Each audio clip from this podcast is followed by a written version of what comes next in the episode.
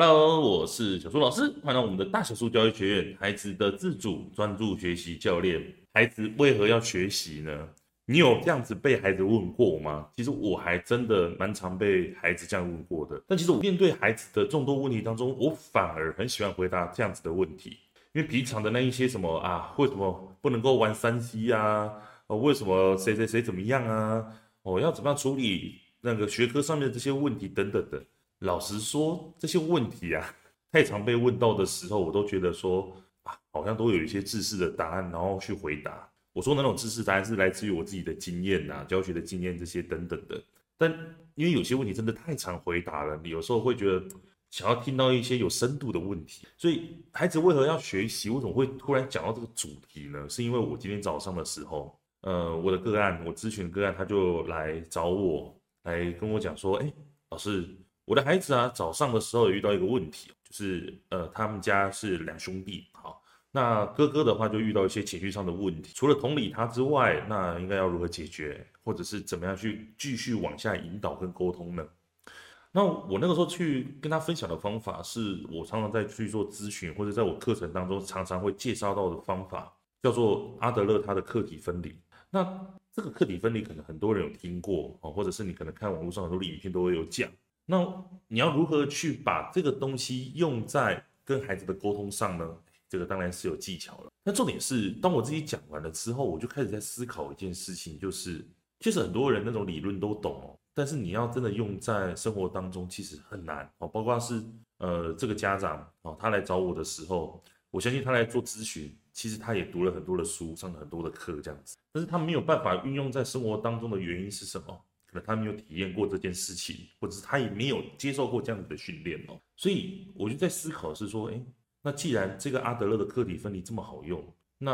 阿德勒是不是我应该可以来介绍一下他的一些经典书籍来跟大家做分享？我觉得阿德勒大家可能最常听过的应该就是《被讨厌的勇气》这样子，但今天我们要跟大家介绍另外一本书，叫做《自卑与超越》哦，《自卑与超越》其实呃，我当初看到的时候，它其实是一个。蛮多内容的书，我老实讲，但是我自己在看这本书的时候，其实我真的收获蛮多的。而且我当时读的时候，我确实是想到了很多我自己在工作上，或者是我在人生道路上的一些选择。为什么我会从公司离开？也为什么我会开公司？甚至我为什么会想当老师？这些种种的原因，都跟阿德勒他所提出来的一些想法不谋而合。那所以，我今天想要跟你分享的，除了我今天。呃，早上听到我咨询个案跟我分享的事情，然后让我想到这本书之外，更多的是我想跟你分享的是我自己呃生活上面的一些选择，如何造就了现在的我这样子快乐的人生。先跟你讲一下阿德勒是谁啊？因为可能你没有听过。呃，我们通常在讲心理学家里面有三个人哦，最重要的第一个人是弗洛伊德哦，第二个是荣格，第三个就是阿德勒哦。那阿德勒的话，他是奥地利的精神病学家，维也纳医学博士，精神分析学派的代表之一哦，同时也是个体心理学的创始人，人本主义心理学的先驱哦。我真的很喜欢人本主义哦。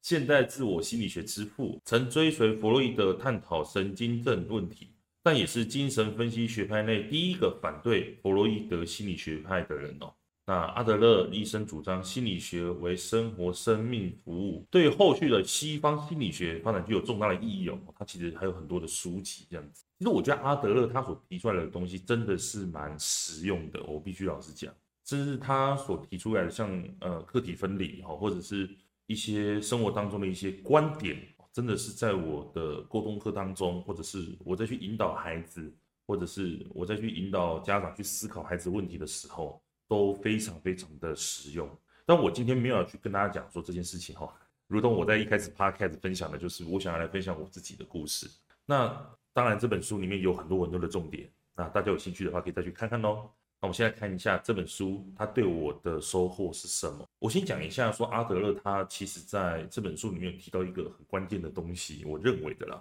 他的意思是说，他觉得一个人的生活的意义啊，是在于说要去帮助别人，为集体做出贡献，才是真的有意义哦。如果你的意义是在于你自己个人的，那其实是没有用的哦。那如果这个人他的定义来自于说大众怎么去看他的话，那这个人呢、哦，他愿意会去为集体做出贡献哦，而奉献就是生活的意义哦。如果了解这件事情的话，可能你会有一些误会啊，或者是你可能会有一些想法。也就是说，我要为集体做出贡献的话，我是否要全部把我的注意力都放在我要如何去博取他人的关注，或者是如何去迎合他人呢？其实恰巧相反哦。阿德勒他的意思是说，你要为集体做出贡献的一个很核心的做法，叫做你要如何让自己过得更好。当你很努力的去让自己越来越好的时候，另外一方面，你也等同于为了这个集体做出了贡献哦。也就是说，当你自己不管是透过学习、透过进修、透过帮助别人等等的所有的方法，你都是为了让自己提升。那其实你在这个团体当中，你就做出了一个很重大的贡献的。所以为什么要学习呢？其实就是为了提升自己，让自己过得更快乐。哎，没错，你如果可以让自己过得更快乐，你也等同于为了这个集体，为了这个群体做出了很大的贡献。对我来说，这个影响是什么呢？当初我在新竹当工程师的时候啊，我其实真的有想过一个问题哦，就是我每天一直为了公司工作，好，我一个月然后就领了一笔钱，我真的能够写这些程式可以帮助到谁呢？也许你会想的是说，哎，老师你在写这些程式的时候，不是可以做出一些产品来帮助你的客户吗？但是你今天在实验室里面去写这些程式的时候，老实说，你每天面对的也就是这些人而已。那你真的有那种感受到，好像你为了很多的客户或者是全人类做出贡献吗？我当下其实是很少有这种感觉。我就是觉得说，我好像只是为了公司啊，我上面的那些人，然后为他们赚钱拼命这样子而已，奉献自己的肝呐，这样子而已哦。所以说，我那个时候每次想到这件事情的时候，我其实就觉得，凭什么我要去让少数的一些人去定义我是谁？凭什么我要去让少数的人去定义我的成功呢？我的成功应该是来自于大多数的人怎么去定义我才对啊！啊，不然如果少数的这几个人，哦，上面公司的这几个人觉得我不好，那我不是人生就完蛋？可是如果说我的成功来自于外面现实世界的这一些大众，那如果真的有很多人讨厌我，那也没关系啊。还有很多其他的人，他们喜欢我，那不就够了吗？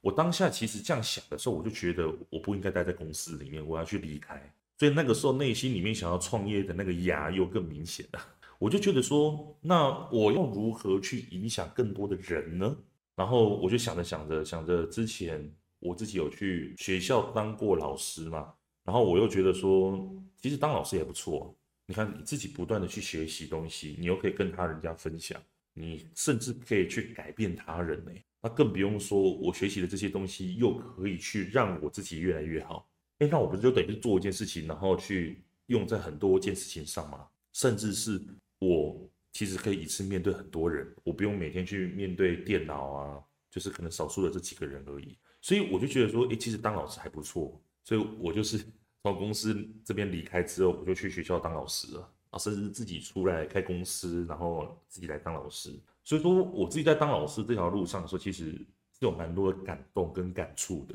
一方面是因为当初自己的选择，而造就了我现在觉得说，哎，当老师其实是一个很好的职业啊，甚至是我觉得它不是一个职业，而是一个使命。因为你觉得真的在做了这么多咨询，做那么多课程，这十几年来，我真的觉得。我真的不是单单的只是在去卖一堂课程，而是真的在去改变一个一个的家庭。所以说，我自己在去看待我自己的成功的时候，我就不会只是哇上面的人怎么看我，而是怎么样我能否有去为这个集体做出贡献。所以我后来在读到阿德勒这本书《自卑与超越》的时候，我就非常有感觉，我就觉得说，诶，他说出的话跟我当初所做的决定，当初所做的感觉。当初所体验到的不谋而合，诶，所以我为了要去为这个集体做出贡献的时候，我要做的事情是什么？我不是去想的是我要怎么去呃讨好外面的这些人，我不是要去讨好这些家长，重点是什么？我要怎么去让自己越来越好？所以到了近几年呢，我真的这件事情体验得非常深，就是很多时候我们在去讲工作的这些事情上，也是创业什么的。很多人都说要以客户为优先嘛，哦，客户是我们的衣食父母。但老实说，因为我自己是做线上课程的，很多时候家长会愿意买你的课程，其实很多时候并不是说因为这堂课程到底有多厉害，更多时候是因为你的人他信任你，所以他会愿意的呃听你的东西，然后跟你分享，甚至把他的问题我提出来，然后让你知道。其实我觉得这些事情都是一直呃非常有勇气的。为什么呢？你去想嘛，在网络上一个连真实长怎样的人都没看过，我说网络上那个影片的算了哦，就是真实的样子都没看过的人，你愿意把你的问题去跟他分享，你不觉得这是一件非常有勇气的事吗？对不对？谁知道说你分享出去会不会这个人骗你还是什么？你很难说嘛。所以我一直都觉得，你愿意来找我做咨询，你愿意来买我的课程，我内心里面都保持着非常非常大的尊重、尊敬跟感谢哦。所以再拉回来，所以说。我说这几年非常有感的，就是因为这么多家长他们一直在听我的东西的时候，以前呢，我都会觉得说，哇，家长他们需要什么，我就是要给予他们什么；家长他们需要什么，然后我就是要去准备哪一些知识跟他们做分享。但其实到了近几年，我就觉得说不是这样子，因为这样有点感觉像是好像我在推着这些家长往前走，就是我开始在思考的是，我不应该去迎合这些人，我不应该去想的是说。怎么样去让他们越来越好？所以我要去推着他们走，反而是什么？我应该要去起身带头往前冲，去让这些信任我的家长跟随着我。什么意思？也就是说，就像阿德勒里面讲的，你要为集体做出贡献，并不是说你要去迎合他人，而是你要先成为那一个快乐，或者是你要先成为那个标杆。你的能力一好，你就会去影响或者是帮助到他人。去让他人也可以因为你而获得收益，所以说这件事情给我的影响哦，让我了解到说我不能够一直去想的以对方为中心来怎么样改善我，而是我要努力去想的是我要的是什么，然后努力的去让自己越来越好，而让我自己越来越好的同时，我也能够去帮助到他人。所以近几年我自己去把我的沟通课哦，呃，把它整理的越来越优化，甚至有一套我自己的系统来去看要怎么去帮助孩子。让孩子可以自主学习、自主改变，然后教我的家长怎么去沟通，甚至我现在看到我的咨询的个案，每个都越来越好。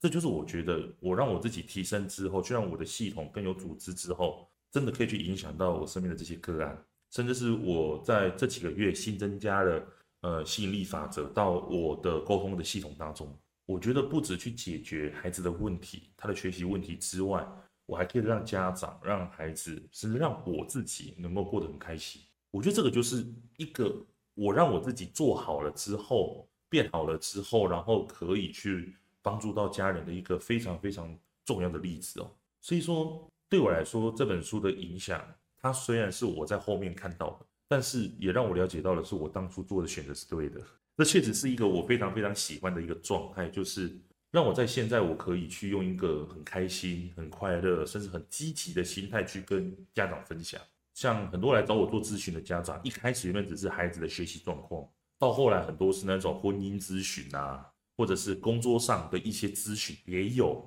甚至还有自己本身是在做创业，或者是很多那种呃，可能是要自己出来，透过他自己的技能来做一些小生意的，哦，网络上的一些创业等等的，他们也会来问我。我就觉得说，诶，我可以透过我自己所学会的这些东西来去影响他人，而不单单的只是去教他们说怎么样去改善孩子的学习跟主动性哦。好，所以说呢，今天来跟你分享，就是我其实这一路来对我来说的成长与改变。从一开始，我原本只是在公司里面，我觉得我是在为了公司服务，我不是为了集体那种感觉。尽管我的程式有开发成产品，然后去卖给了很多的客户。但对我来说，我的生活里面就只是在我的实验室里面，然后在我的宿舍里面就这样子。那后来我自己也想了一下，觉得说我应该要去面对更多的人，去帮助更多的社会上真的需要帮助的孩子，或者是老师、家长们等等的。所以我也离开了公司，自己开公司，然后以如何去让孩子主动学习这件事情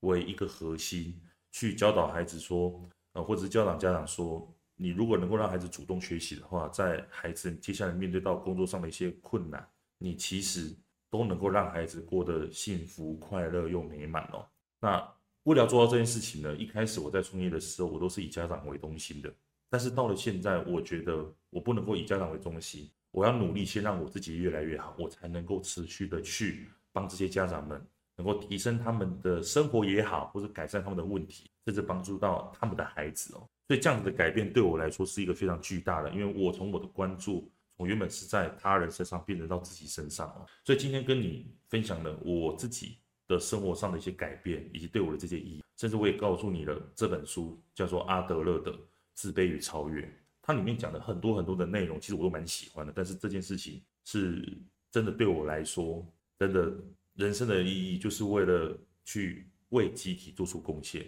但是你要怎么为集体做出贡献呢？来自于你要先把你自己照顾好。你努力的让自己越来越好的同时，其实就已经在为这个集体做出贡献了。所以今天呢，跟你分享到这里哦。那如果你喜欢我们的频道的话，也欢迎你可以关注跟订阅我们的频道哦，甚至可以与他人分享我们的频道哦。那我们频道的话，基本上就是礼拜一晚上的十点呐。当然有的时候工作忙，照顾女儿这样子，可能会晚一点呃上架，但基本上我每个礼拜都会有。一天哦，来跟大家分享我们要跟大家介绍的书籍哦。那当然，如果你喜欢上我们的课，或者你想来做我们的一对一咨询的话，我们一对一咨询主要是来跟大家分享说，如何去解决孩子的学习问题、自主学习的问题、专注力的问题、情绪的问题，甚至是他跟呃其他人哦朋友关系的这些问题，甚至很多是我在解决说家长自己的问题，跟孩子怎么做沟通啊等等的。那如果说你自己最近也遇到了一些状况，不管是孩子的学习问题，或是自己的问题，也欢迎你可以到我们的说明栏当中有我们的一对一咨询的连结，或是我们的课程，最新的课程也都会放在说明栏当中，欢迎你点选，然后来一起陪孩子、陪自己，好好的走一条路吧。那我们今天就分享到这里哦，那我们就下周再见喽，感谢你的收听，希望你今天可以过得很开心，晚安，我们下周再见，拜拜。